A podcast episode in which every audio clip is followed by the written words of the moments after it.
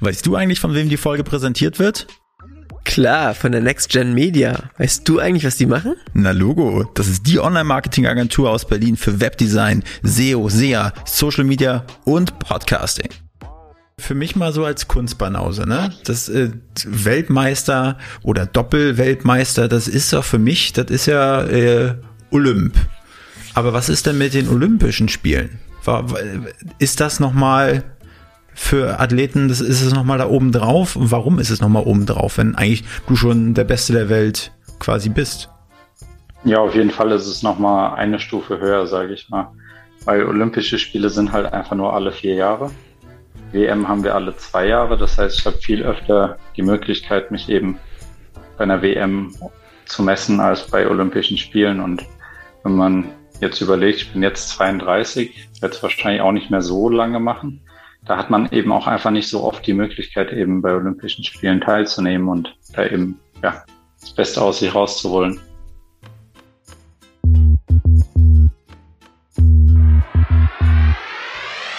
Willkommen bei Hauptstadt Podcast, dem Podcast mitten aus der Hauptstadt mit Wolfgang und dem Erik.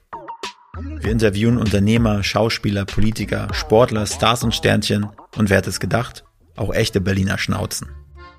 Ich glaub, ich werd bekloppt. Das muss ich mir jetzt mal geben.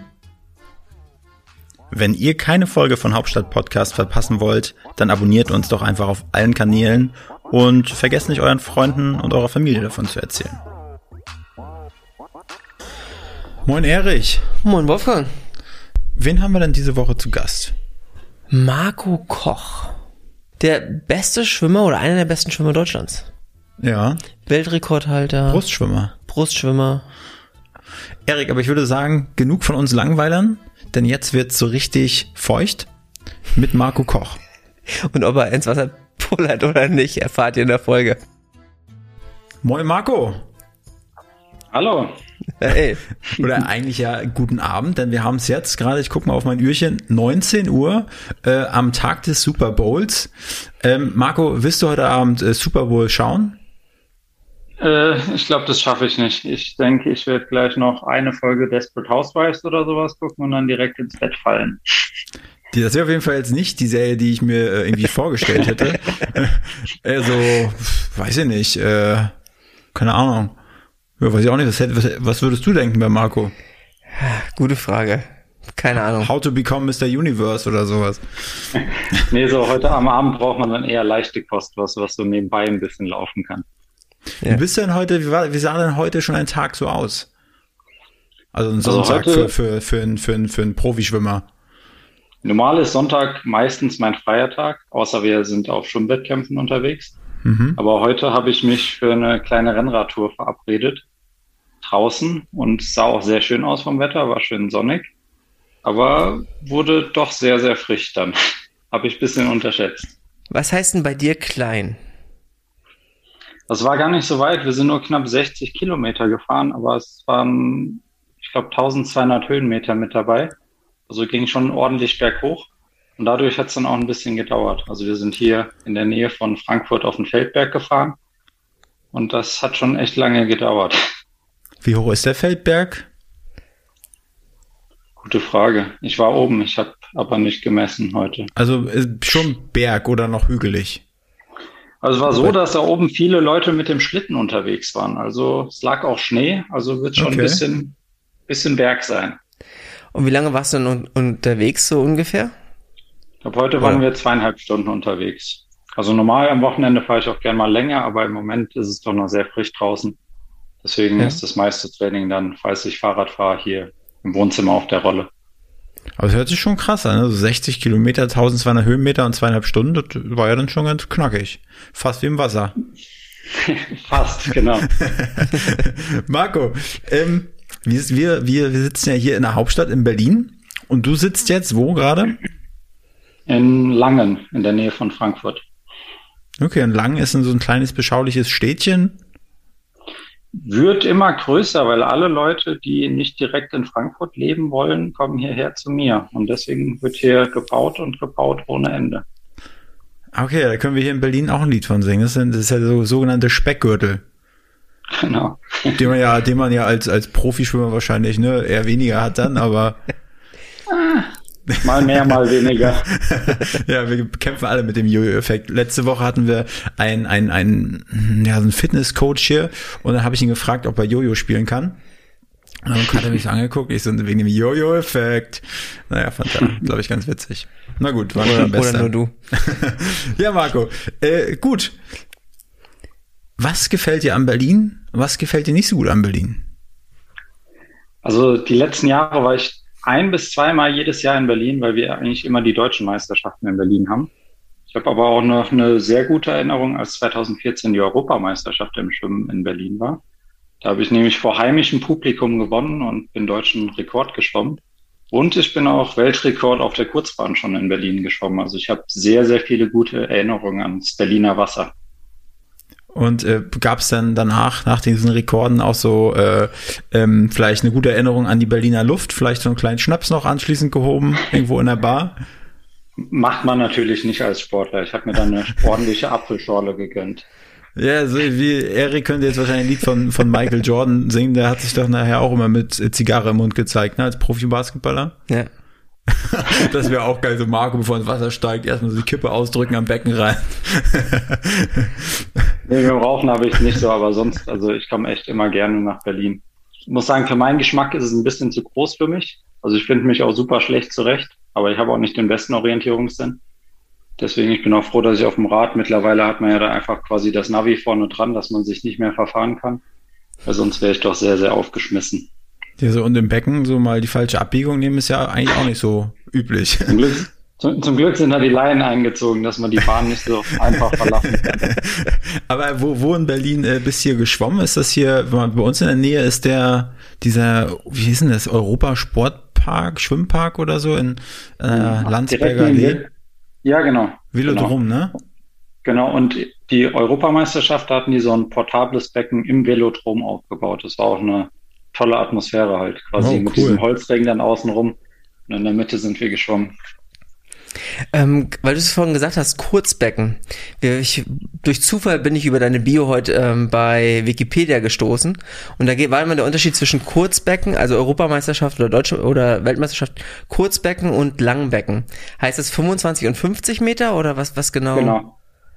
Genau. Also bei uns gibt's die erste ich sag mal so bis August, von Januar bis August im Jahr sind eigentlich immer so die Wettkämpfe auf der langen Bahn, also im 50 Meter Becken, wo ja. dann eben auch Olympische Spiele und sowas stattfinden. Und danach beginnt dann bis Dezember eigentlich so die Kurzbahnsaison, wo dann eben auch 25 Meter geschwommen wird. Okay, das heißt, da gibt es dann für dich in deiner Disziplin mehr Tauchphasen und mehr Wendungen. Und gefällt dir das genau. besser oder? Also ich würde schon sagen, dass ich auf der Kurzbahn meine Stärken habe, weil meine Tauchzüge sind echt ganz gut. Ich gleite da sehr gut und meine Wenden sind auch nicht so schlecht. Ich habe ich hab gehört, die Delfin-Kicks machen bei dir den Unterschied, ne? Ich darf bei Brust leider nur einen pro Bahn machen, deswegen. Okay. Aber der, der hat's dann in sich. Oh Gott, dann möchte ich aber, möchte ich aber nicht hinter dir schwimmen. Ja, also macht man ja auch nicht, ne? Aber wenn ich manchmal schwimmen gehe und dann so mit älteren Leuten in die Bahn teile und dann kriegst du mal hier einen Arm ab oder da mal einen Fuß, ja, ich glaube, wenn man von so einem richtigen Brustschwimmer getreten wird, ist das wahrscheinlich ähnlich wie wenn man vom Pferd getreten wird. Das will man wahrscheinlich nicht. Oder Chuck Norris, der Roundhouse Kick. Der genau. altbekannte. ähm, ja, Marco, aber was gefällt dir denn mal so gar nicht an Berlin? Also wie gesagt, mein Orientierungssinn ist nicht so gut. Deswegen finde ich mich da relativ schwer zurecht. Und ja. ich bin eigentlich auch ein Freund vom Autofahren. Also ich fahre lieber mit dem Auto irgendwo hin, als auf öffentliche Verkehrsmittel angewiesen zu sein. Und das finde ich in Berlin auch dann doch eher anstrengend. Da ist dann halt mit U-Bahn oder so doch angenehmer zu fahren oder S-Bahn. Da bist du nicht alleine. Ja, das ja. Autofahren in Berlin, das kann schon echt Spaß machen. ja. Vom Fahrradfahren würde ich da, glaube ich, komplett absehen. Ja, ich meine, wenn ein Jetpack äh, hat Erik zum Beispiel, dann fliegt er mal von Stadtteil zu Stadtteil, aber, aber Marco, äh, ja, Berlin ist ja schön und gut, ne? Aber heute bist du ja hier der, ne, der, um den es geht. Und äh, man, bist ja irgendwie in, in, in der Schwimmszene äh, extrem bekannt, extrem erfolgreich. Ähm, kannst du uns mal mit auf die Reise nehmen, äh, wie du, wie du dazu gekommen bist zum Schwimmen und wie du so erfolgreich geworden bist, wie du dich, ja, erzähl mal einfach ein bisschen. Also angefangen im Verein habe ich 1998 mit acht Jahren, also schon ein paar Tage her. Und damals war es so, dass mein Bruder im Verein geschwommen ist und ich musste dann immer abends mit, um ihn abzuholen vom Training, musste halt immer warten und habe dann nur rumgesessen und hatte nichts zu tun. Und irgendwann dachte ich dann, na gut, dann probierst du halt auch mal den Quatsch da aus. Bin halt einmal mit ins Wasser und so. Und dann meinten die Trainer, dass ich eigentlich so vor allem im Brustschwimmen ganz gut im Wasser aussehe. Ja, und seitdem hat es mich dann eigentlich nicht mehr losgelassen. Also seitdem war ich dann dabei. Die anderen Lagen habe ich dann so nach und nach gelernt, aber Brust war eigentlich so von Anfang an das, was am besten funktioniert hat. Hatte er dir auch das Schwimmen beigebracht? Also kann das sein, dass du deshalb schon einen ganz guten Stil mitbekommen hast von ihm oder wer hat dir das beigebracht? Das weiß ich gar nicht. Ich war früher halt im Sommer, eigentlich hat man mich nur im Freibad getroffen. Ich hab, kam dann immer nach Hause, Mama, ich brauche fünf Euro für diesen Aufnäher auf der Hose, für Seepferdchen, für Freischwimmer, für was auch immer. Jeden Tag kam ich mit irgendeinem so neuen Abzeichen nach Hause. Mhm. Also ich mhm. war eigentlich schon immer sehr wasserbegeistert. Ich habe in einem anderen Interview gehört, dass du relativ schnell auch den Verein und die Stadt nachher verlass, also gewechselt hast, weil es doch die richtige, also der der richtige We oder der richtige Weg für dich war, das zu vertiefen, das ganze Training. Wie genau war das? Also wie alt warst du da damals? Genau, also wir kamen aus einem relativ kleinen Ort, Michelstadt, das ist im Odenwald, falls das jemand kennt, wahrscheinlich nicht. Klar, Klar Weltstadt. genau, und da wurde eben nur so ich glaube, damals zwei, drei, vielleicht viermal maximal in der Woche Schwimmen angeboten im Verein. Ja. Und mein Bruder ist zu dem Zeitpunkt auch noch geschwommen und dann hat meine Mutter kurzerhand entschlossen, da wir doch beide sehr schwimmbegeistert sind, dass wir dann nach Darmstadt umziehen, weil da war ein deutlich größerer Verein, man konnte jeden Tag trainieren, man konnte teilweise auch doppelt trainieren. Und dann sind wir, als ich 13 war im Sommer, nach Darmstadt umgezogen. Und damals war ich es eigentlich der es gar nicht wollte. Also ich hatte irgendwie Angst, so mein gewohntes Umfeld und die Freunde so zu verlassen, waren zwar nur 50 Kilometer, aber keine Ahnung, 2003 war das ja auch mit WhatsApp und den ganzen Dingen noch nicht ganz so ne, mit dem Internet. Also da ja. hat man sich vielleicht noch hat man sich vielleicht noch Briefe geschrieben und sowas. Ähm, und deswegen war ich da eher skeptisch, aber so im Nachhinein war es für mich auf jeden Fall die beste Entscheidung. Und dann bin ich aus, ja, von 2003 bis 2018 in Darmstadt geschwommen. Also 15 Jahre. Und das ist ja schon eine, Wahn, Entschuldigung, eine Wahnsinnentscheidung für deine Mutter zu sagen, hier, die, der, die wollen sportlich mehr erreichen oder sie hat da mehr gesehen. Also was, was genau war da, was sie gesehen hat oder mit den Trainern gesprochen hat? Hatte die da schon erste Erfolge oder was, was genau, ja?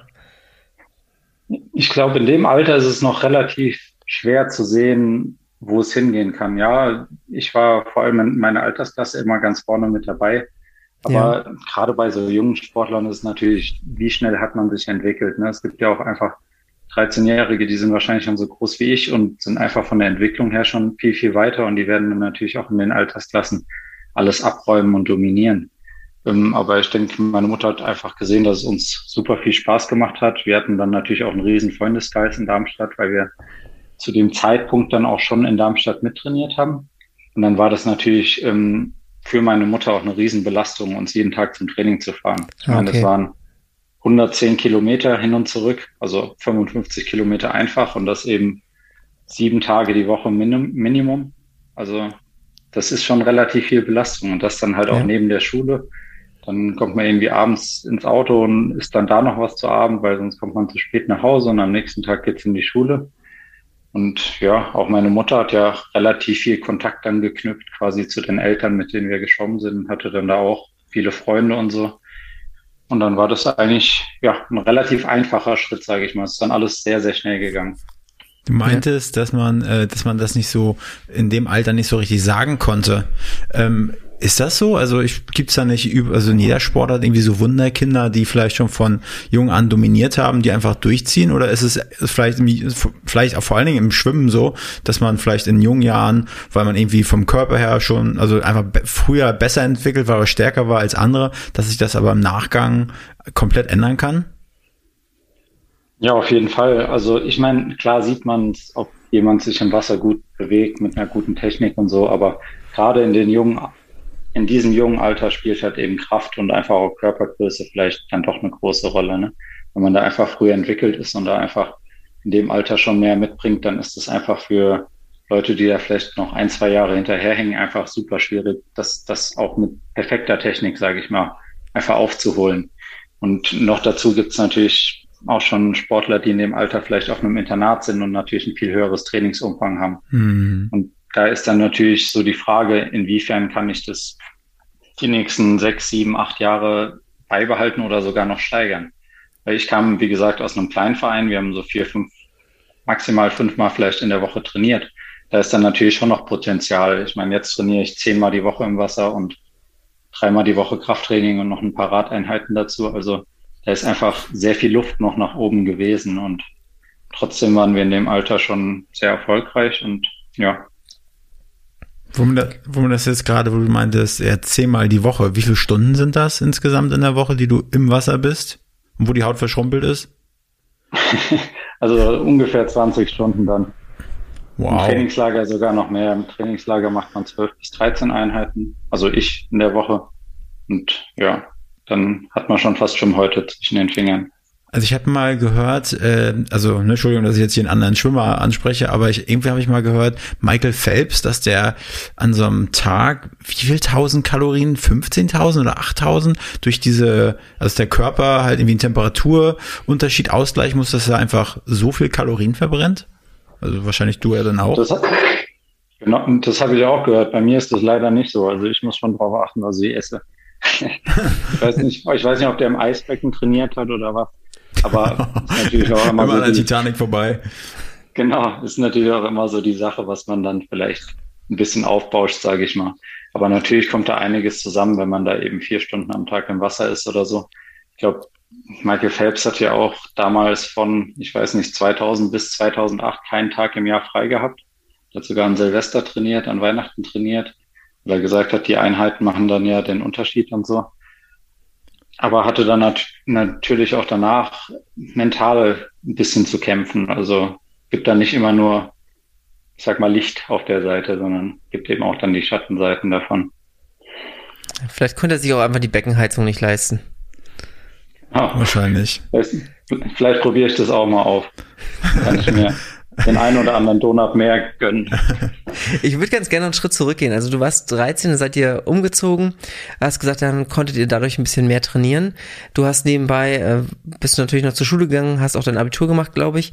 Ähm, wie, wie sah das denn nachher aus? Also wie viel Training habt ihr während der Schulzeit schon gehabt und wie schwer war es also die Balance zu finden und zu halten und auch zu sagen, ich ziehe das jetzt durch, weil ich habe mehr vor als andere? Also ich habe während der Schulzeit Mai zum größten Teil nicht morgens trainiert, weil normal ist ja so, die Schwimmer, die springen schon um sechs vor der Schule ins Wasser und so. Aber ja. ich habe einfach gemerkt, dass mich das dann doch zu sehr belastet hat, gerade mit dem Schulstress. Ich war auch nicht auf einer Sportschule oder auf einem Internat, sondern auf einer ganz normalen Schule in Darmstadt. Ja. Und da hatten wir natürlich auch bis nachmittags teilweise Unterricht und das war dann schon sehr, sehr hart in der Zeit mit dem Training. Ich muss aber auch dazu sagen, ich habe jetzt nicht meine Priorität auf meine schulische Leistung gelegt, also ich habe schon versucht, zu 100 Prozent die Trainingseinheiten, die ich mache, 100 Prozent zu geben und da alles reinzustecken und die Schule so gut es geht daneben eben zu halten. Habe dann auch mein Abitur geschafft und so, aber trotzdem war es in der Zeit für mich fast nicht möglich, da vor der Schule noch ins Wasser zu gehen. Das, ich bin jemand, ich brauche viel Schlaf und dann um 6 Uhr noch ins Wasser, das ist so ganz und gar nicht meine Uhrzeit. ja. ja. Und zum, zum, also zu dem Zeitpunkt, wo du mit dem Abitur nachher durch warst, ähm, war das für dich so ein, so ein No-Brainer, dass du sagst, jetzt werde ich Profi oder waren es dann auch Entscheidungen, mache ich das jetzt Vollzeit, ähm, fange ich eine Ausbildung an, Studium? Also wie, wie waren da so die Gedankengänge zu sagen, so geht's weiter? Ähm, natürlich muss man sich erstmal überlegen, wie man das Ganze dann finanziell auch stemmen kann, weil irgendwo muss ja auch das Geld herkommen, sage ich mal. Ja. Deswegen habe ich mich die ersten drei Jahre nach meinem Abitur dafür entschieden, in die Sportfördergruppe bei der Bundeswehr zu gehen. Weil in, damals war das so, dass man quasi nur die Grundausbildung macht im ersten Jahr und dann jedes Jahr habe ich, glaube ich, einen Lehrgang machen sollen. In dem Jahr von den Olympischen Spielen mussten wir nichts machen und hat natürlich eine finanzielle Absicherung gegeben, was ja. natürlich zu der Zeit echt super war. Und dann habe ich mich dafür entschieden, 2012 eben zu versuchen, einfach als Vollprofi, also nur mit Sponsoren und halt auf eigene Faust quasi zu machen. Und das habe ich bis jetzt ziemlich gut hinbekommen, würde ich sagen. Aber es natürlich ähm, macht ja. natürlich noch ein bisschen mehr Druck, wenn man da, ich sag mal, ähm, ja, auf, auf den Erfolg angewiesen ist, gerade in der Zeit, ne? Weil kein mhm. Erfolg heißt dann vielleicht weniger Sponsoren, weniger Gelder und so und ist auch nicht ganz einfach. Und wie, wie schwer ist es im Allgemeinen für Schwimmer, Sponsoren zu finden in der Größenordnung, dass man auch gut davon leben kann? Weil ich meine, auf eurer, auf eurer Unterhose, die ihr da anhabt, ist ja nicht so viel Platz, um das mit Sponsoren voll zu knallen und dann sieht's ja auch kaum jemand. Also wie, wie genau sieht sowas aus? Aber ich habe das Gefühl, dass das Schwimmen doch irgendwie ein prestigereicher äh, Sport ist. Also ich kann mir vorstellen, dass das vielleicht noch eine, sogar ein Tick einfacher ist, vielleicht als so andere Randsportarten. Also ich glaube, ich hatte einfach nur super viel Glück, dass ich jemanden gefunden habe zu den Zeitpunkten, die gesagt haben, ist ein geiler Typ, den unterstützen wir da drin und vielleicht auch irgendwie so die Affinition zum Schwimmen hatte und gedacht hat, oh, der Sport, der ist irgendwie cool. Weil mittlerweile habe ich so das Gefühl, alles, was vielleicht nicht Fußball oder so ist, ist relativ schwierig. Ich glaube, mhm. manche Firmen finden Triathlon noch ganz cool, weil das halt auch sowas ist, damit kann sich einfach sehr viele Leute identifizieren so mit, ich würde gerne mal einen Ironman finishen oder generell mal so ein Triathlon machen, einfach so dabei sein. Da hat man natürlich eine viel größere Bandbreite an Leuten, die man erreichen kann. Aber ich denke, nur als Schwimmer ist es wirklich nicht leicht. Hm. Vor allem dann halt, wenn man jetzt nicht, wenn man nicht gerade Weltmeister wird oder sonst was, sondern vielleicht auf dem Weg dahin ist oder so, aber noch nicht ganz, ganz oben steht. Ich glaube, dann ist es noch, noch schwieriger. Und bist du aktiv auf die Leute zugegangen oder war das nachher so ein bisschen Zufall oder hat man dafür ein Management? Also wie, wie sieht das, wie sieht das aus für diejenigen, die so auch vor dem, vor dem Schritt stehen, zu sagen, wie, wie könnte sowas weiter, weiter, weitergehen, nachdem man in der Jugend jetzt nicht unerfolgreich war? Also ich habe es ganz am Anfang mit Management versucht, habe aber keinen Mehrwert für mich darin gesehen. Und dann war es wirklich eher so Zufall man trifft jemanden auf dem Wettkampf und der kennt jemanden, der jemanden kennt und so und dann über fünf Ecken so ungefähr. Und da kam dann doch das eine oder andere zusammen und ja, da war ich, ja, ich würde sagen, dass es echt Glück war. Über was für, für Summen redet man da so? Also klar, so, man, ne, Deutschen reden nicht gerne über Geld, aber keine Ahnung, so mit, mit 20, wie viel Kohle braucht man da pro Jahr als Schwimmer, um überleben zu können, um, keine Ahnung, von A nach B zu fahren? Man geht auch für also Essen bei drauf, wenn man so viel verbrennt. Ja, also bis 2016 habe ich noch zu Hause gewohnt. Da hält mhm. sich natürlich dann noch, noch ja, ein bisschen runter, weil man halt keine Miete zahlen muss zum Glück. Und dann haben wir natürlich auch noch Institutionen wie Deutsche Sporthilfe oder hier in Hessen Hessische Sporthilfe, die dann auch nochmal ein bisschen unterstützen. Aber ähm, ja, ich glaube, wenn man zum Beispiel in der Sportfördergruppe bei der Bundeswehr ist, kommt sowas wie 1500 netto bei raus und damit wird's hier in Langen, also Zweizimmerwohnungen, dann ist schon weg quasi. Hm. Da, da, bleibt halt nichts mehr übrig, ne? Also da braucht man schon ein bisschen mehr alles in allem dann. Ich meine, auch für Sportler ist natürlich Ernährung auch noch so ein Thema, ne? Da wirst du dich auch gesund ernähren und vielleicht Bio hm. oder sonst was und das geht halt auch alles ins Geld. Also da braucht man schon einiges. Aber Wettkämpfe und halt Trainer? Entschuldigung, bitte. Ja, dass, dass man sich da halt auch ja nicht so viele Gedanken um jeden Euro dann vielleicht machen muss. Mhm. Ähm, ja, Wettkämpfe sind ja teilweise von Verband oder auch Landesverband dann zum ja. Glück finanziert und ähm, Trainer dann über den Verein normal gedeckt. Außer man sucht sich halt einen Trainer vielleicht von außerhalb, den man dann auch noch selbst zahlen müsste.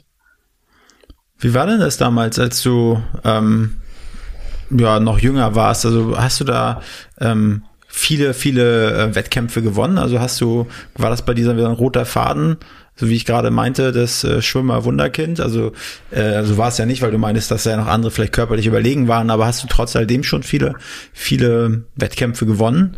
Und ähm, wann war dein erster großer Sieg?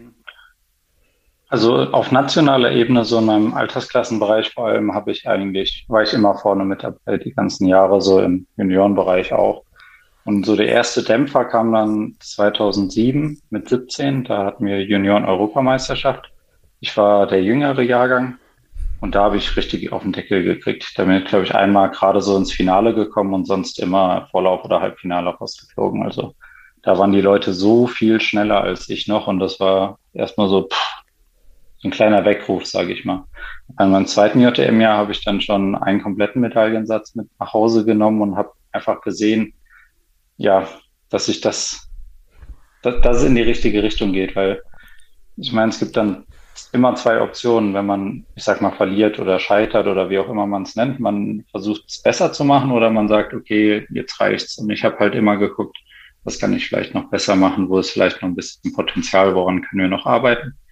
Und ja, 2009, zwei Jahre später, habe ich mich dann für die erste offene Euro, nee, Weltmeisterschaft in Rom qualifiziert und bin da auch bei den deutschen Meisterschaften in Berlin Europarekord geschwommen. Also da hat man dann schon gesehen, dass es auch bei den Großen für ganz vorne reichen kann. Äh, kurze Zwischenfrage. Ich meine, das hast du ja wahrscheinlich, also oder hat das wahrscheinlich mehr dein Trainer analysiert als du selbst? Oder wie, wie ist man da als Schwimmer äh, beim am Analysieren und dann würde mich auch interessieren, was für Stellschrauben ihr oder schrägstrich du da gefunden hast. Hast du gesagt, okay, ja, der mit einem Kick ist da schon über, den, über das halbe Becken rüber, jetzt muss ich ein bisschen in die Beinpresse gehen oder äh, was für Stellschrauben kann man da stellen? sind natürlich unendlich viele, gerade was Technik angeht. So, da bin ich schon immer so ein Tüftler ge gewesen und habe auch versucht, sehr, sehr viel eben mit ins Training einzubringen. Also ich bin jetzt keiner, der dann den Trainer einfach fragt, du, was können wir anders machen, damit wir schneller werden oder so, sondern ich habe immer versucht, meine eigenen Ideen mitzubringen. Ob das jetzt Sachen waren, die wir dann beim Krafttraining vielleicht mit eingebaut haben, um vielleicht noch ein bisschen mehr spezifische Kraft in den Armzug zu kriegen oder Sachen, die wir dann eben im Wasser probiert haben, von mit Gewichten schwimmen zu mit T-Shirt schwimmen oder sonstigen Widerstandssachen, eben, dass man da noch ein bisschen mehr Kraft in den Beinschlag kriegt oder so. Aber am meisten hat mich eigentlich immer gereizt, so dieses Technikspiel. Also ich zähle schon seit, ich weiß nicht wie viele Jahren in meinen Rennen bei jeder Bahn die Züge. Das heißt, ich weiß eigentlich immer, wenn ich 50 Meter geschwommen bin, wie viele Züge ich in den 50 Meter Brust ge gebraucht habe. Und im Training nutzen wir das natürlich dann auch, dass ich dann halt sage, ich mache jetzt 51 Meter. Ich sag mal in 33 Sekunden oder wie schnell auch immer mit 13 Zügen. Und jetzt versuche ich entweder mit 13 Zügen die Zeit nach unten zu bringen oder vielleicht die gleiche Zeit mit weniger Zügen zu machen oder vielleicht ein Zug mehr, aber durch, dadurch weniger Kraft in den einzelnen Zyklus zu setzen, um so eben einfach da so ein bisschen zu tüfteln und zu gucken, was ist einfach für mich das Optimale. Und deswegen meine mhm. Technik verändert sich eigentlich Jahr für Jahr, auch in der Saison immer wieder minimal, weil ich da eben immer so ein bisschen am Spielen bin. Also. Bist du da auch im Austausch mit anderen Athleten aus anderen Nationen oder macht das jeder für sich so ein bisschen in seinem stillen Kämmerlein? Ähm, also ich war schon immer ein Freund davon, auch mit internationalen Leuten zu trainieren. Also ich habe, glaube ich, seit 2008, 9, 10 immer wieder Trainingslager mit anderen Athleten gemacht oft auch mit Leuten, die deutlich besser waren als ich. Ähm, zum Beispiel Cameron Vanderberg, der war 2012 Olympiasieger über die 100 Brust, mit dem habe ich viel trainiert. Und da versucht man dann natürlich, sich vielleicht das eine oder andere noch abzuschauen oder vielleicht Sachen, die man übernehmen kann oder ein bisschen abändern kann für sich. Und ähm, hast du, hast du äh, eine spezielle Sache, die du bei ihm gesehen hast, die da, wo du dachtest, wow, krasser Dude? Also der war jemand, der sehr, sehr stark übers Krafttraining ähm, gekommen ist. Also der war sehr, sehr aktiv an Land und ist dafür nicht so ganz so viel geschwommen. Und wir haben die letzten Jahre auch schon angefangen, einfach das ganze Schwimmvolumen ein bisschen runterzufahren, weil ich einfach festgestellt habe, wenn ich zum Beispiel zu viel im Wasser auch Kraul oder Rücken hin und her schwimme, dass das einfach meine Muskulatur ermüdet und ich dann zu träge in meiner Bewegung beim Brustschwimmen bin. Und deswegen habe ich auch angefangen, 2018 zum Beispiel mit Laufen. Aber ja, so Schwimmerbeine sind nicht unbedingt für Laufen gemacht. Auf jeden Fall nicht so gut. Da hat dann doch immer irgendwas wehgetan. Deswegen habe ich mir dann ähm, 2019 ein Rennrad zugelegt. Ja. darüber kann ich halt echt gut einfach so Ausdauereinheiten auch mal drei, vier Stunden am Wochenende oder so machen, ohne eben eine spezifische Muskulatur im Wasser zu sehr zu ermüden. Mich würde mal interessieren, wo du meintest, äh, was war das, Europarekord in, in Rom oder was hast du gesagt? Das war auch in Berlin, genau. Auf Also, dem Weg zur, auch- zur Weltmeisterschaft in Ist ja Rom. quasi dasselbe, ne? Genau. Wie, wie, also kann- ich, mich würde mal interessieren, äh, wie es da so in dir drin aussieht. So von der Umkleidekabine zum Beckenrand. Du bist, hast deinen Bademantel an, deinen Frotti-Bademantel und hast dann deine, deine Schwimmerbrille schon auf dem Kopf und gehst dann am Beckenrand, guckst vielleicht rüber, siehst dann die anderen und sagst innerlich, Alter, ich zeig's euch gleich, ich werde euch richtig abziehen. Und dann springst du ja ab und dann ziehst du ja durch. Also hast du da, was geht dir da so durch den Kopf? Also über Und die dann, auch noch, und, und dann auch noch vielleicht, Entschuldigung, wenn du dann im Wasser bist und siehst, die Arschbacke ist da ein paar, ist da irgendwie ein bisschen vorne, kann man denn wie, wie bei, wie bei Dings hier, äh, wie sagt man, äh, Too Fast, Too Furious auf den NOS drücken und dann auch mal so einen kleinen Boost einschalten? Das würde mich jetzt mal Ähm, interessieren. Also vor allem so diese Routinen bis zum Start, was man wann macht, das entwickelt sich eigentlich dann über die Jahre, dass man das immer wieder versucht auszuprobieren.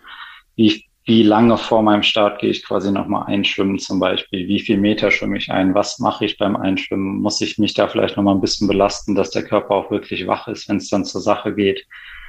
Und ja, wenn ich wirklich fit bin, ist es eigentlich bei mir so, dass ich nicht mehr viel einschwimme. Da springe ich rein und dann weiß ich einfach, wie es funktioniert und was mein Körper zu tun hat. Und das versuche ich immer so ungefähr eine Stunde vor meinem Start zu machen. Danach Mhm. komme ich raus, trockne mich ab, entspanne mich ein bisschen, laber ein bisschen dummes Zeug. Das hilft immer so ein bisschen, die Nervosität im Zaum zu halten.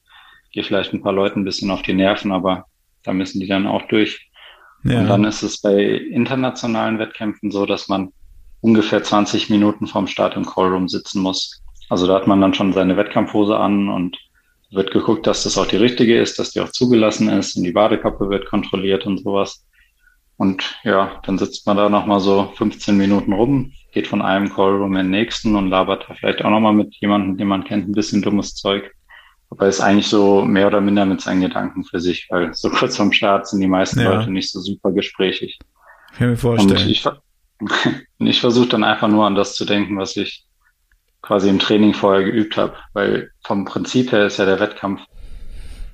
Ich habe immer gesagt, ähm, das Dessert quasi. Das ganze Training, was man gemacht hat, ist das Gemüse und der Salat, den man essen musste. Und beim Wettkampf holt man sich dann die Belohnung ab. Weil ich habe es ja gesagt, ich trainiere zehnmal die Woche im Wasser für zwei Stunden, um dann im Endeffekt zwei Minuten und ein paar Sekunden schnell zu schwimmen im Wettkampf. Und Mhm. ich trainiere ja nicht eine Woche lang, sondern ich trainiere jetzt, wie gesagt, seit 1998. Also alles, diese Arbeit zielt ja dann nur, nur auf diesen Moment hin. Und dann wäre es ja auch irgendwie blöd, wenn man sagt, ich habe jetzt Angst davor oder was auch immer, sondern Ja, so ein bisschen gesunde drauf, ja. Anspannung. Genau, gesunde Anspannung und jetzt hole ich mir mein scheiß Dessert ab. Dafür habe Ja. ich gearbeitet, für diese zwei Minuten da im Rampenlicht. Und deswegen versuche ich einfach nur daran zu denken. Und alle Serien, die man vorher im Training macht, die sind ja auch eigentlich viel schlimmer als diese vier Bahnen oder auf Kurzbahn dann acht Bahnen, die man da im Wettkampf macht. Das ist ja eigentlich ein, ein Klacks, sage ich mal. Und dann, sobald man reinspringt, versuche ich eigentlich, wie gesagt, ich weiß vorher eigentlich schon, ähm, wie viel Züge ich auf welcher Bahn mache. Also ich habe einen genauen Plan, dass ich weiß, erste Bahn werden 13 Züge, zweite Bahn dann 15 Züge, dann 16 Züge. Und die letzte Bahn ist eigentlich immer Augen zu und durch, so ungefähr. Dann mehr Züge Und- oder sind das dann weniger? Eigentlich geht die Zugzahl immer hoch, weil die Kraft ja immer weniger wird. Das heißt, man muss man dann versuchen, die Geschwindigkeit eben über die Frequenz aufrechtzuerhalten, so ein bisschen. Und ich bin halt jemand, der die ersten 100 Meter noch sehr, sehr lang schwimmt und über Gleiten kommt und dann eben versucht, über diese Frequenzerhöhung eben die Geschwindigkeit zu halten. Das heißt, die, von der Geschwindigkeit her werden Schwimmer in der Regel langsamer, also über diese, über Genau. diese Kurzstrecken? Okay. Genau, bei 200 Meter also ist es eigentlich schon so, dass man deutlich schneller ist die ersten 100 als die zweiten 100. 200 Meter Auch hört sich für mich gar nicht so wenig an. Also, Wenn ich, wenn ich das nächste Mal in Berlin bin, können wir ja mal gegeneinander eine Runde planschen.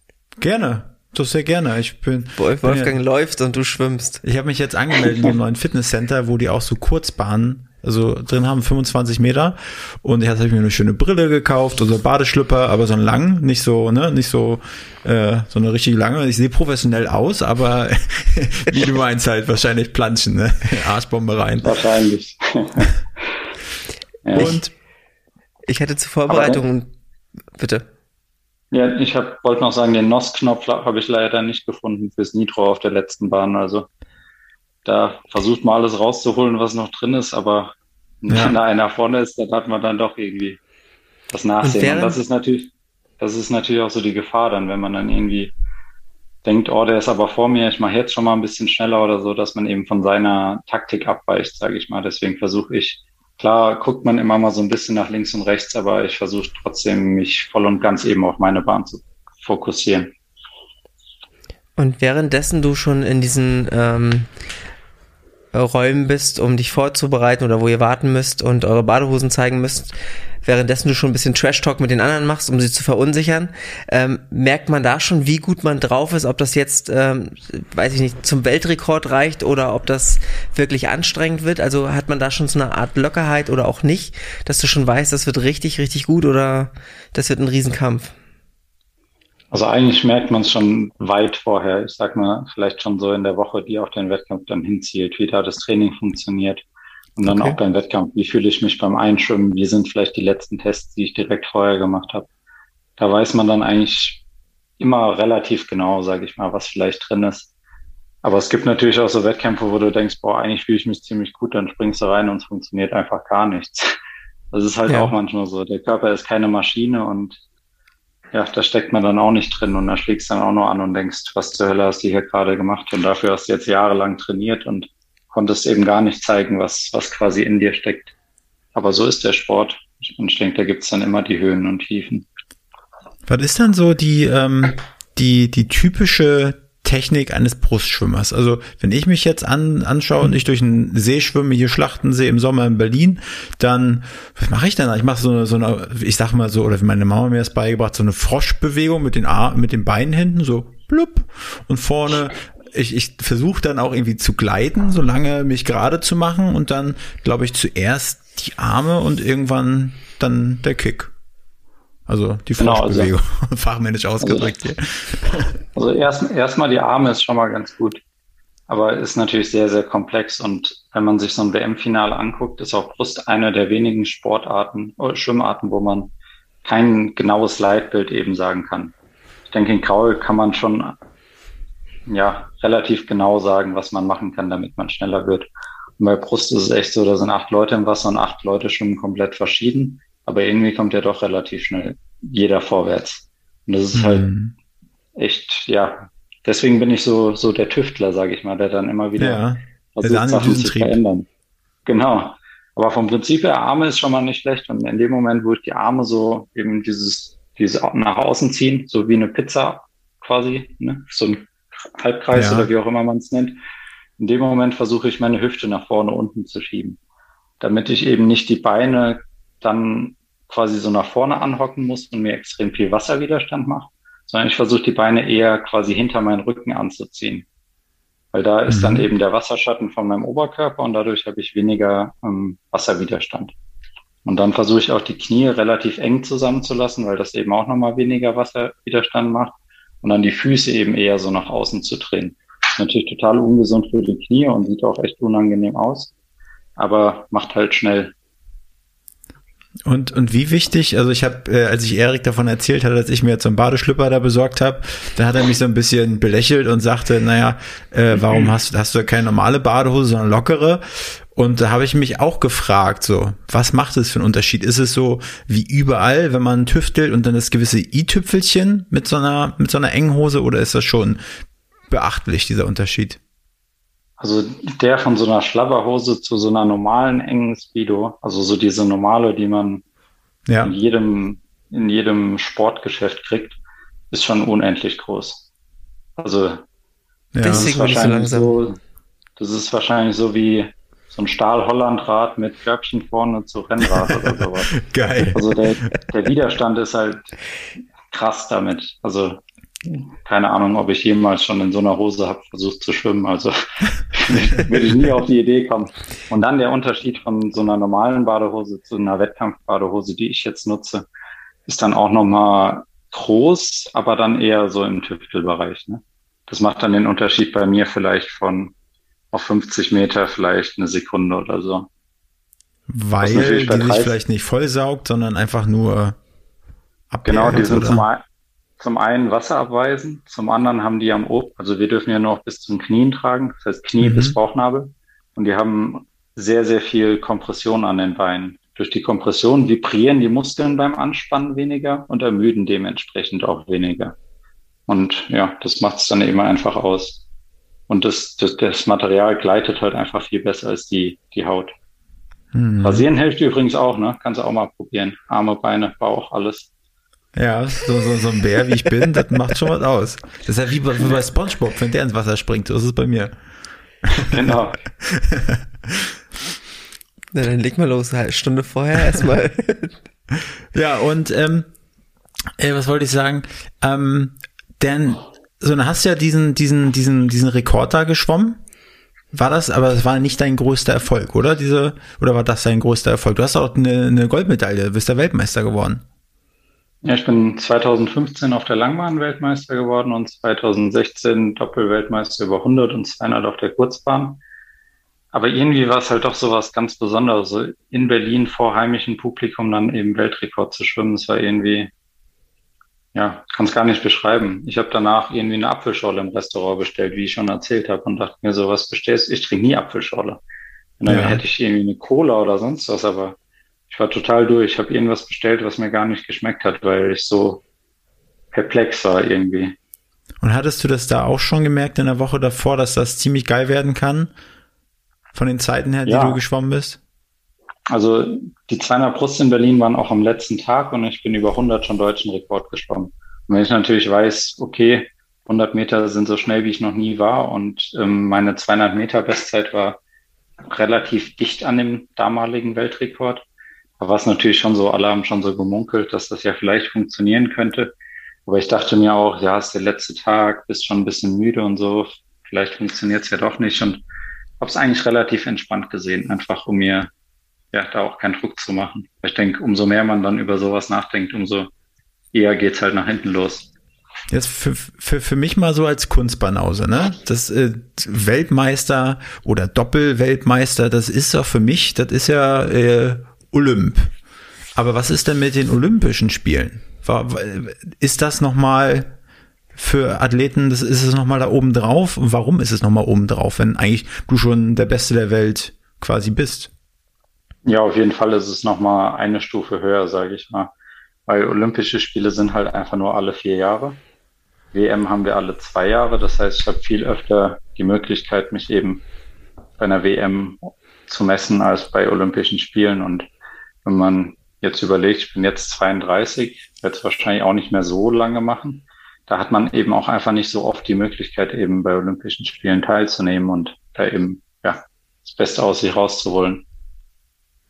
Und äh, aber sag mal, wenn du jetzt da die, ähm, also ich habe das nicht alles nicht im Kopf, die äh, Chronologie, aber du warst ja auch bei Olympia. Warst du auch dann äh, davor bei Olympia oder danach, als du dann äh, diesen Doppelweltmeister geholt hast? Also da geht man dann ja irgendwie als, geht man dann also als Geheimfavorit in, ins Wasser dann quasi?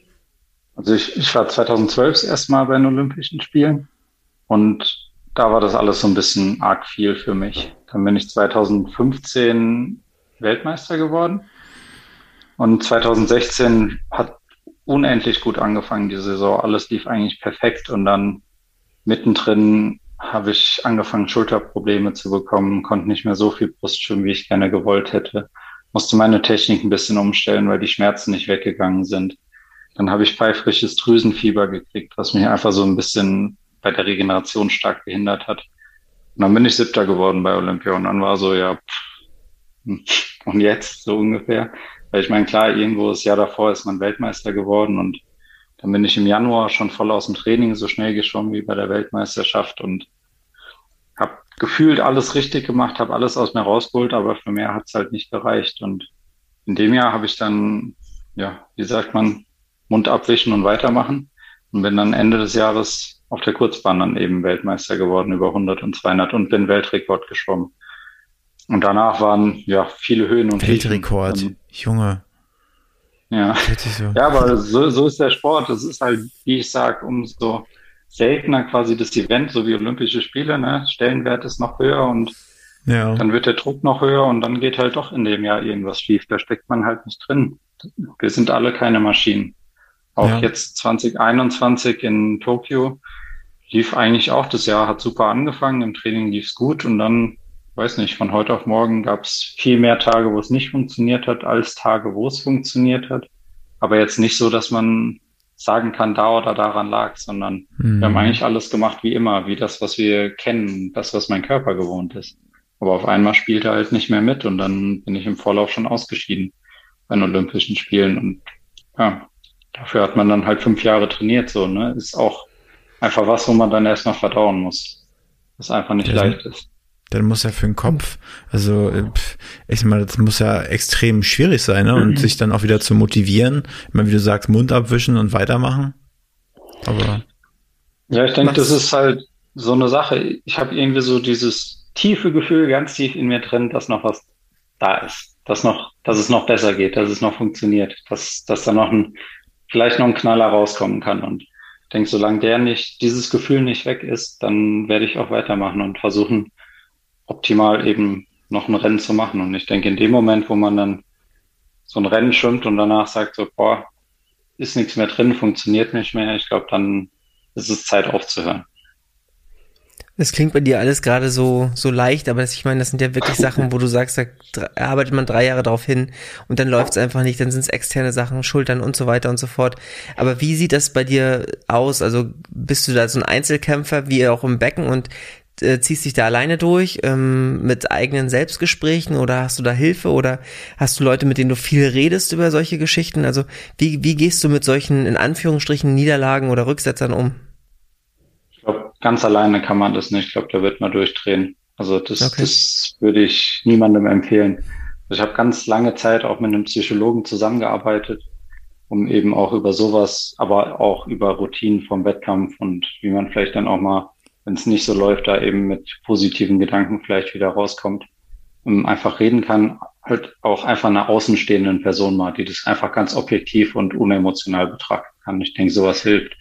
Aber was mir natürlich am meisten hilft, ist so ähm, Familie und Freunde, die mich schon jahrelang kennen und einfach wissen, wer ich bin und wie ich ticke und so. Und ja, ich denke, ohne die funktioniert sowas auf keinen Fall. Dass man da auch halt einfach weiß, es ist egal, ob ich jetzt gewinne oder ob ich letzter werde, die stehen immer hinter mir. Ich bin immer noch die gleiche Person für die, wenn ich da rauskomme, egal was ich gemacht habe, ob ich jetzt Weltmeister bin oder vom Block gefallen bin und disqualifiziert worden bin. Ich denke, das ist halt einfach ganz wichtig, dass man solche Leute um sich hat. Ja. Aber ich glaube, für die ist es schwer, so Worte zu finden. Ich meine, so, so nicht schlimm oder so ähm, bringt es dann wahrscheinlich auch nicht. Ähm. Nee, das hilft nicht und ich denke, das ist für die wahrscheinlich teilweise noch schwerer als für den Sportler ja. dann selbst. Aber manchmal hilft es halt einfach, dass, dass du weißt, dass da jemand ist. Der muss ja gar nichts sagen, der muss einfach vielleicht nur da sein. Ja. Also ich habe mich total gefreut, dann nach Tokio nach Hause zu kommen, einfach zu meiner Familie, mhm. zu meiner Freundin und dass ich einfach weiß, da ist jemand und es ist egal, ob ich gewonnen habe oder ob ich letzter bin und die Person sieht dich ganz genauso an und ist einfach immer für dich da. Ob das dann eben Mutter, Familie oder sonst wer ist, also denke ich. So, so jemanden sollte jeder haben, einfach. Hast Und, du, ja. Hast du zufällig da irgendwo so als Briefbeschwerer so eine goldene Medaille gerade rumfliegen, die du mal in die Kamera halten kannst? müsste ich, musste ich kurz holen. Ich glaube, hinten hängt eine. Ja? Ja, gut, wir, wir, ich, ich, ja, ja gerne, cool. wäre richtig cool. Okay, dann bin sofort da. Ja. Ja, Erich. So ist das hier. So ist das, das live. ja, also ja, ich meine, es war natürlich ein bisschen, ne, ähm, bisschen ironisch, ne, als Briefbeschwerer. Ich meine, die Dinger, da trainierst du dein ganzes Leben für. Und ich würde mich mal interessieren, wie die da so hängen. Das ist so die ganze Wand voller, wie Orden, wie so russische Orden ist. Alle. Ich, ähm, ich habe gar keine goldene hier, ich habe nur Bronze und Silber. Ja, das nehmen wir ich auch. Ich dachte, sowas hast du gar nicht. ja. Ich dachte, sowas gibt's gar nicht nur Marco im Leben. Ich weiß ehrlich gesagt gar nicht, wo, wo die anderen sind. Ja. ja. die, die hast du so richtig schön, die hast du schön an der Wand hängen oder wo, wo sind die sonst? Die hängen bei uns im Büro, genau, an der Wand. Aber sonst, ich, ich habe eigentlich weder Pokale noch sonst irgendwas aufgestellt. Also ich weiß, dass ich es geschafft habe. Ich brauche da keine Medaille für irgendwo hängen. Aber so eine Goldmedaille ins Wohnzimmer dürfte ihr es doch schon schaffen. Nee, da ist nur Platz für einen großen Fernseher. ja. Und die von Olympia in, in, zweieinhalb Jahren, die würdest du ins Wohnzimmer hängen? Ich weiß, dass viele die in Safe tun, weil sie Angst haben, dass es geklaut wird, aber Die würde ich dann als Briefbeschwere nehmen, ja. Also dein Ziel ist jetzt auf jeden Fall in den nächsten Jahren hart für Olympia zu trainieren. Wie? Also das, das Ziel willst du? Also bis, bis 2024 ist natürlich noch sehr lang zu planen. Ich meine, ich bin jetzt 32, da wäre ich 34, das ist schon weißer Bart für einen Schwimmer, ne? Also da ist ja, noch aber du hast gesagt, da geht noch was, da geht doch noch was. Ja, ja, genau. Aber ich will jetzt nicht sagen, ich mache auf jeden Fall bis 2024 weiter. Und dann habe ich vielleicht doch irgendwie den Antrieb verloren oder so. Ich Ja. denke jetzt wirklich ganz entspannt von Wettkampf zu Wettkampf quasi. Mhm. Und durch das Radfahren habe ich auch so ein bisschen angefangen zu liebäugeln, vielleicht Richtung Triathlon. Ja. Und ja, vielleicht, vielleicht sieht man mich dann eher in Hawaii beim Ironman oder so bei der WM. Äh, Eher Mal in gucken. Hawaii mit, mit ich- Cocktail am Strand. Das, das auf jeden Fall. Ich habe zur Vorbereitung einen Triathlon-Podcast gehört, wo sie sich um, über dich unterhalten haben. Und da haben sie so ein bisschen gewitzelt und gesagt, ähm, du würdest wahrscheinlich hier den Frankfurt, ähm, Frankfurt ähm, Triathlon. Triathlon im Brustschwimmen alle abziehen. Das ist ja bestimmt auch ein witziges Bild. Also 3,8 Kilometer schwimmen die, das ist schon verdammt weit für Brust. Also pff, ich glaube, ich bin in meinem ganzen Leben noch nie mehr als 800 Meter am Stück geschwommen. Also da Wow. bräuchte ich wahrscheinlich da danach irgendwie zwei neue Knie und vielleicht eine Hüfte, eine neue. Okay. Ja, die liegen da überall rum. Genau. Kannst du dir anschrauben. Ersatzteillager. Also ich, ich glaube, von der Geschwindigkeit könnte ich da sogar mitschwimmen in Brust, aber es ist natürlich unendlich viel anstrengender, als einfach Kraul daneben zu planschen. Also obwohl ich jetzt Brustschwimmer bin, mein Anteil in Brust ist doch weit unter 20 Prozent, glaube ich. Also das meiste, was man so an Schwimmen macht, ist dann doch Kraul, Rücken, okay. vielleicht mal Lagen oder so. Wie, hast du mal, also, wie viel, nee, wie soll ich das jetzt ausdrücken? Wenn du jetzt dich, du jetzt kraulen tust, würdest du sagen, dass du ein sehr guter Kraulschwimmer auch bist? Nein. Aber ich sag mal so, also ich trainiere es halt nie wirklich schnell zu schwimmen. Ich nutze halt Mhm. Crawl für mein Grundlagentraining und ich denke, da bin ich okay. Ich denke, sieht auch ästhetisch aus, wie ich mich durchs Wasser bewege, aber egal wie viel ich trainieren würde, ich könnte niemals über 100 oder 200 Meter Crawl international ja. irgendwie in einem Finale oder sowas stehen, vor allem nicht auf der langen Bahn. Aber ich denke mal so, für Triathlon-Verhältnisse würde ich mich als sehr guten Kraulschwimmer bezeichnen. Wie viel, wie viel langsamer ist man denn so zum Beispiel jetzt auf 50 Meter Bahn im Brustschwimmen ein richtig guter, also Weltmeister, Weltrekordhalter im Brustschwimmen gegen äh, Freistil, gegen Kraulen. Was ist, wie viel, wie viele Sekunden liegen dazwischen? Ungefähr fünf Sekunden, also fast zehn Meter würde man verlieren. Ja. Finde ich aber, also dafür den Aufwand und erstmal hier kraulen zu lernen. Also ich bin auch gerade, ich stehe auch gerade vor der Hürde. Einfach weiter Brust schwimmen oder wirklich kraulen? Also ich würde, ich würde, ich würde auf jeden Fall Kraul lernen, weil es einfach viel entspannter ist, wenn man es beherrscht. Und Ja. man dann eben einfach wirklich auch lange Strecken sehr entspannt zurücklegen kann. Viele haben ja am Anfang vielleicht Probleme mit der Atmung. Da könnte ich ähm, einen Schnorchel empfehlen, weil das einfach dieses mit der Körperrotation und sich vielleicht verschlucken wegnimmt. Dadurch kann man das einfach noch einfacher gestalten. Noch dazu haben wahrscheinlich vor allem die Männer das Problem, dass die Beine relativ stark absinken. Da können wir auch noch einen Pullkick zwischen die Beine nehmen, dass sie einfach noch ein bisschen höher im Wasser liegen und man Mhm. sich erstmal komplett auf den Armzug konzentriert.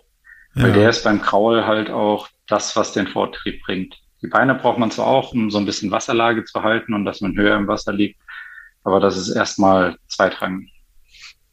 Was sind denn, äh, die Frage hatte ich mit Erik im Vorfeld schon zurechtgelegt.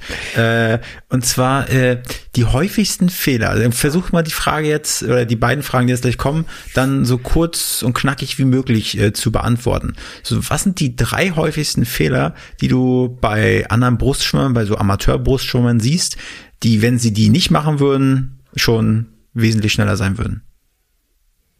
Also der häufigste Fehler ist eigentlich, dass die Brustschwimmer immer nach vorne gucken, weil sie sehen wollen, wo sie hinschwimmen. Aber in dem Moment, wo mein Armzug eben vorne fertig ist und ich dann eben versuche zu gleiten, ist mein Blick eigentlich auf den Beckenboden. Und ich versuche eben wie ein Brett im Wasser zu liegen. Das heißt, von den Händen bis zu den Füßen eine Linie zu sein. Und da ist halt so ein Kopf, der einfach nach vorne guckt, extrem schlecht.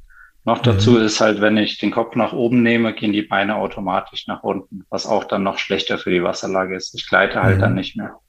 Zweite Fehler ist, dass Brustschwimmer halt das häufig so gelernt haben, so von früh mit diesem riesen, wie nennt man das, Schwunggrätsche oder so, kriegt man, glaube ich, beigebracht beim Beinschlag. Frosch. Frosch.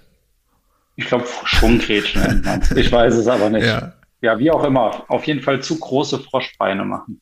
Das heißt, die nehmen die Knie vor allem viel zu weit auseinander. Dadurch, ja. dass ich die Knie auseinandernehme, gleite ich halt auch nicht mehr. Ne? Ich habe extrem viel Widerstand und stehe wahrscheinlich sogar in dem Moment, wo ich dann meinen Beinschlag mache. Das heißt, die Knie versuchen ein bisschen enger zusammenzulassen, aber die Füße weiter nach außen zu nehmen. Mhm. Das heißt, eigentlich kommt der Beinschlag durch den Unterschenkel und die Füße zustande. Und der dritte Fehler ist, dass beim Anziehen der Beine die Beine unter den Körper angezogen werden. Das heißt, wenn das so mein Oberkörper jetzt wäre, dann ziehe ich die Beine so unter den Körper und habe halt extrem viel Widerstand auch in dem Moment. Das hatte ich ja vorhin schon mal angedeutet, ich will die Beine eher hinter den Körper ziehen. Das heißt, ich drücke eher die Hüfte nach unten, Beine hinter den Körper und dann versuche ich wie so ein Pfeil nach vorne zu schießen. Okay, vielen Dank für die Beantwortung. Aber, aber, aber Brustschwimmen, so einfach es aussieht und man denkt ja, jeder kann Brustschwimmen, um das wirklich zu lernen, ist eigentlich die komplizierteste Schwimmart, würde ich sagen, weil sie eben sehr, sehr komplex ist und durch dieses Anziehen der Beine auch so immer diesen Stop-and-Go-Aspekt hat. Und das dann eben auszumerzen und so ist sehr, sehr schwierig. Und äh, welche, äh, du hast auch gesagt, ähm, außer, nee, wie sagt man, auf Land trainieren? Also du hast den Anteil der Wassertrainingseinheiten reduziert. Ähm, was für was für Kraftübungen meinst du sind sind gut, um im, beim Brustschwimmen besser zu werden? Also da würde ich es auch versuchen, so einfach wie möglich zu halten, mit wenigen Üben, Übungen einfach den ganzen Körper zu trainieren. Zum Beispiel Kniebeugen sind super für den Beinschlag, dann vielleicht noch Kreuzheben, um eben den ganzen Rumpf mit drin zu haben. Bankdrücken, um Brust- und Armmuskulatur zu trainieren und noch Klimmzüge. Das sind mhm. eigentlich die, die Key-Übungen, die wir auch im Krafttraining hauptsächlich machen. Okay. Das so kleine Übungen, Bizeps-Curls und solche Geschichten macht die, macht die gar nicht. Also ich mache das nicht. Ich finde, das ist sehr viel Aufwand für wenig Ertrag. Noch dazu ist der Bizeps bei mir eigentlich eher so ein Antagonist. Also ich nutze den bei keiner Sportart, also Schwimmart irgendwie, um Vortrieb zu erzeugen. Das heißt, er ist eigentlich nur beim Brust da, während man so den Arm so ein bisschen beugt und nach vorne führt. Aber jetzt nicht maßgeblich für irgendwelchen Vortrieb zu, zuständig. Ja. Ja, vielleicht, jetzt kommt noch ein schlechter Witz äh, kurz vorm Ende. Wenn du in Hawaii bist, am Strand und einen Cocktail trinkst und ich fragt jemand nach dem Weg, dann musst du ja so, äh, da geht's lang. genau, genau. Dafür ist es wichtig. Deswegen, ja. deswegen auch kein Salat essen, weil vom Salat schrumpft der Bizeps, habe ich noch gehört. ja, genau. Bestimmt. Und ähm, sagen wir mal so, du schwimmst jetzt noch ein paar Jahre Olympia, ja, nein, vielleicht. Ich denke mal schon. Ähm, dann sagst du, vielleicht liebäugelst du doch ein bisschen mit dem Triathlon. Kannst du dir das vorstellen, dann auch nochmal wirklich professionell zu machen? Oder würde das ein Hobby werden? Ich denke, für jemand, der so lange im Leistungssport war, ist es relativ schwierig, dann was so, ich sag mal, als Hobby oder nebenbei zu machen. Okay. Also ich glaube, wenn ich das dann wirklich mit Wettkämpfen und so mache, dann würde ich wahrscheinlich auch wieder alles reinstecken und gucken, was eben machbar ist mit meinem Körper und meinen Voraussetzungen. Ja. Ich glaube, es wird mir wirklich schwer zu fallen, zu so einem Wettkampf zu fahren und so, hey, einfach ein bisschen Spaß haben oder so. Das ist, glaube ich, nicht ja. meine Mentalität. Ja, aber das ist ja natürlich die Frage. Du als Daniel Düsentrieb äh, des Wassers äh, müsstest ja ne, überlegen, wie du deine Schwimmbeine dann äh, zu Läuferbeinen äh, umgemodelt kriegst. Ja, Laufen ja. wird wirklich das Schwerste. Ich hoffe, dass das dann mit erstmal ganz viel Abnehmen schon mal helfen wird. Ja. Ja, Laufen ist so ein Ding, ne? Ja. Und also das heißt, ähm, dass du den, den Triathlon würdest du nach deinem Karriereende dann wahrscheinlich vielleicht auch sagen, das ist das, was du professionell danach machst und ähm, oder würdest wo also wo siehst du dich so richtig, wenn du sagst karrieretechnisch geht's halt nicht weiter? Da muss also, man sich ja wahrscheinlich als Profisportler auch frühzeitig Gedanken machen, wie, wie könnte es weitergehen? Wenn du sagst jetzt ja. Triathlon wäre wär die eine Option, was, was gibt's vielleicht noch? Was mich sehr, sehr interessiert, ist so Physiotherapie, so in dem Bereich was zu machen. Ich ja. da einfach über die Jahre schon natürlich auch sehr, sehr viel Behandlung hatte und einfach auch sehe, was es für unterschiedliche Methoden und sowas gibt. Und ja, wie einfach man teilweise Leuten einfach helfen kann, die dann irgendwie Monate lang mit Schmerzen rumgelaufen sind. Und ja, dann eine Sitzung bei dir haben und dann ist alles gut. Also ich denke, das ist auf jeden Fall eine Richtung, wo ich mich sehen würde. Ja, und als Trainer kannst du das auch vorstellen? Weiß ich noch nicht. Also ich glaube, ich wäre nicht schlechter drin, weil ich auch ein ganz gutes Auge dafür habe. Aber seit 1998 bin ich super viel im Schwimmbad gewesen. Ich weiß nicht, ob ich danach dann immer noch ins Schwimmbad möchte. Wenn ich sage, okay. Kacheln zählen reicht mir. Ob ich dann halt sage, jetzt stelle ich mich in den Beckenrand, weiß ich noch nicht. Ausschließen würde ich es aber nicht. Okay. Wie war das nochmal äh, mit dem, wenn es im Schwimmbad riecht, dann weiß man, dass da öfters reingepinkelt wurde, weil, weil das Chlor dann so ist? Oder, oder ist es eigentlich so bei euch im Wettkampf schwimmen, dass es da nicht wirklich riecht? Also dieser typische Schwimmbadgeruch kommt definitiv davon, dass die Leute reinpullern. Aber ich kenne auch keinen professionellen Schwimmer, der irgendwie in einer sieben Kilometer Einheit dann aufs Klo geht, glaube ich. Okay, gut. Also, also vielleicht, vielleicht können die es alle hochziehen, aber ich glaube, wenn man so eine intensive Serie hat und dann hat man Pause und es geht halt in 30 Sekunden weiter, dann wird halt ja, mal ins Becken kann, gedonnert. Kann es auch sein, dass man einen Tropfen rausrutscht, sagen wir mal so. ich hatte bis eben die Vorstellung, dass da noch nie jemand reingepullert hat. Hatte ich auch, aber gut. Gut. Marco hat uns eines Besseren belehrt. Bin mir nicht ganz sicher. Marco, äh, wir sind, glaube ich, äh, fast am Ende des Podcasts angelangt. Du hast uns auf eine sehr, sehr feuchte Reise mitgenommen durchs Becken. Erik, hast du noch eine Frage, die du noch stellen wolltest? Also was mich noch brennend interessieren würde, das stellen wir jedem Gast hier zum Ende, ist, wen könntest du dir noch bei uns im Hauptstadt-Podcast vorstellen? Wen sollten wir vielleicht noch mal mit unserem ganz gefährlichen Halbwissen ähm, belagern? Da wir es natürlich jetzt gegen Ende von Triathlon hatten, vielleicht einen von den Leuten, so Sebastian Kienle. Ich glaube, bei dem ist auch sehr interessant. Der hat sein Karriereende in zwei Jahren angekündigt, jetzt schon. Egal mhm. wie es läuft bis dahin, danach ist Schluss. Er hat ja auch so eine Farewell Tour geplant. Ich glaube, der hat einiges zu erzählen. Also, ja. Und dann kann man ja. ihn natürlich direkt zum Beispiel zu unserem 50-Meter-Duell, was wir auf Fuerteventura hatten, befragen. Wie das Ihr denn ausgegangen das? ist damals. Das habe ich gehört. Genau. Eher graulich Brust. Ja. Und hattest, hast du noch Kontakt zu dem? Also äh, könntest du den Kontakt herstellen oder müssen wir uns das selber erarbeiten? Er hat mich blockiert nach dem Duell. Nein, okay. Spaß. also könntest du schon machen. Ich, ich kann mal fragen, ja. Ja, das wäre cool. Das wäre cool, ja, danke. ja, hat wieder geklappt. Äh, ja, Marco, äh, was steht jetzt bei dir heute Abend noch an? Äh, machst du noch was Schönes zu essen nach dem Training? Hast du nicht zugehört? Achso, nee, Desperate Housewives. Genau, aber und schlafen ich, gehen. Aber nichts mehr essen. Ja, doch, eine Kleinigkeit gibt's noch. Ist schon im Ofen und bereit für mich. Es gibt einen Reiskuchen mit Ei. Ich glaube, bisschen Tofu ist noch drauf und hoffentlich auch ein bisschen Hühnchen. Hat mir meine Freundin gekocht. Ja, ja, dann äh, das klingt gut. Äh, sagen wir mal lieben Dank an dieser Stelle, dass, dass wir wissen, dass der Marco auch äh, gut bekocht wird. Ja. also Marco, hab, vielen, vielen Dank, dass du die Zeit für uns genommen hast. Äh, und in diesem Sinne, äh, wie sagt man, Hals- und Beinbruch sagt man ja nicht, ne? Nicht, nicht, nicht absaufen, keine Bleiende sein. Viel Erfolg. Ja. Ja, vielen, vielen Dank, dass ich da sein durfte. Ich glaube, im Schwimmen gibt sowas gar nicht. Also fällt mir nicht Glück, ein, sondern genau. also dann. Bis dann. Gut. Danke. Tschüss. Mach's gut. Danke. Tschüss. Diese Folge wurde produziert von NextGen Media, deiner Full-Service-Marketing-Agentur aus Berlin.